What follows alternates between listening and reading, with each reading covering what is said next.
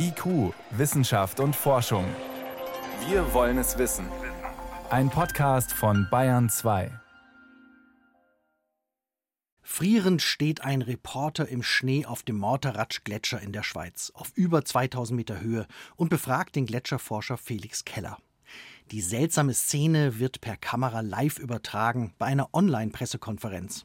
Während der Reporter wegen der Kälte verkrampft, ist Felix Keller bester Laune. Er präsentiert heute seine neue Testanlage. Mit ihr will er nichts Geringeres als die Gletscher vor dem Schmelzen retten. Jetzt freut es mich umso mehr, dass ich den Mut habe, etwas auszuprobieren, was vielleicht vielen Menschen helfen kann. Felix Keller plant, den Morteratsch-Gletscher künstlich zu beschneien. Wenn auch nicht mit Schneekanonen, sondern ohne Strom, also klimaneutral. Dennoch klingt seine Idee einigermaßen skurril. Da geht es darum, dass wir eine Schneeleitung direkt an zwei Tragseilen aufhängen. Diese Tragseile können bis zu einem Kilometer lang werden und insgesamt 150 Schneidüsen aufnehmen. Damit entsteht eine Kapazität von 5000 Tonnen Schnee pro Tag, welches ein Seil erstellen kann. 30.000 Tonnen Schnee soll die Testanlage täglich produzieren. Mit Hilfe des Schmelzwassers eines anderen höher gelegenen Gletschers. Keller will dort einen Erdwall aufschütten, so dass sich im Sommer das Schmelzwasser in einem See sammelt. Im Winter soll es durch das Gefälle über Rohre in die über den Gletscher gehängten Düsen gelangen, die dann den Gletscher beschneien. Und schon wenig Schnee, das bestätigt der Glaziologe und Geograf Wilfried Hack von der Hochschule München, kann das Gletschereis effektiv schützen dann genügt eben eine sehr dünne Schneeschicht auf dem Eis, weil der frische Schnee sehr hell ist und dadurch sehr viel Sonnenstrahlung reflektiert wird, äh, ist das ein sehr effizienter Schmelzschutz und da genügen schon geringe Mächtigkeiten. Forscher der Universität Utrecht haben berechnet, dass der Morteratsch-Gletscher mit dieser Methode erst 50 Jahre später abschmilzt als ohne Beschneiung. Aber die Kosten sind enorm. Um den gesamten Gletscher 30 Jahre lang zu beschneien, wäre laut Keller umgerechnet über 90 Millionen Euro fällig.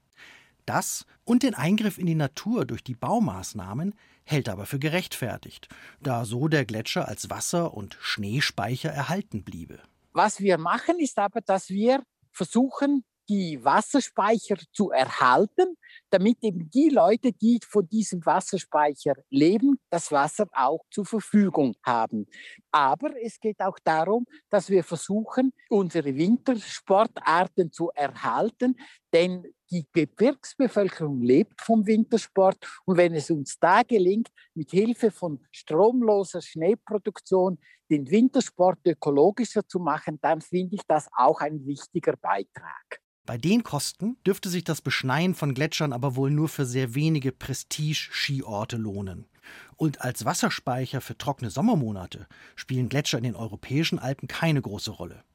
Je weiter man vom Gletscher entfernt lebt, desto weniger wichtig ist seine Speicherfunktion, so Wilfried Hack. Wir sind hier in Mitteleuropa ja gesegnet von relativ hohen Niederschlägen am Alpenrand. Hier am nördlichen Alpenrand haben wir sehr hohe Niederschläge, sodass dieses hydrologische Signal der Gletscher, wenn man flussabwärts geht, relativ schnell, also buchstäblich verwässert wird durch den Regen und am Alpenrand und noch weiter flussabwärts dann doch der quantitativ wichtigste Beitrag der flüssige Niederschlag ist und nicht die Gletscherschmelze. Anders sieht es in den sehr trockenen Hochgebirgswüsten Asiens aus, etwa in China oder Nordindien.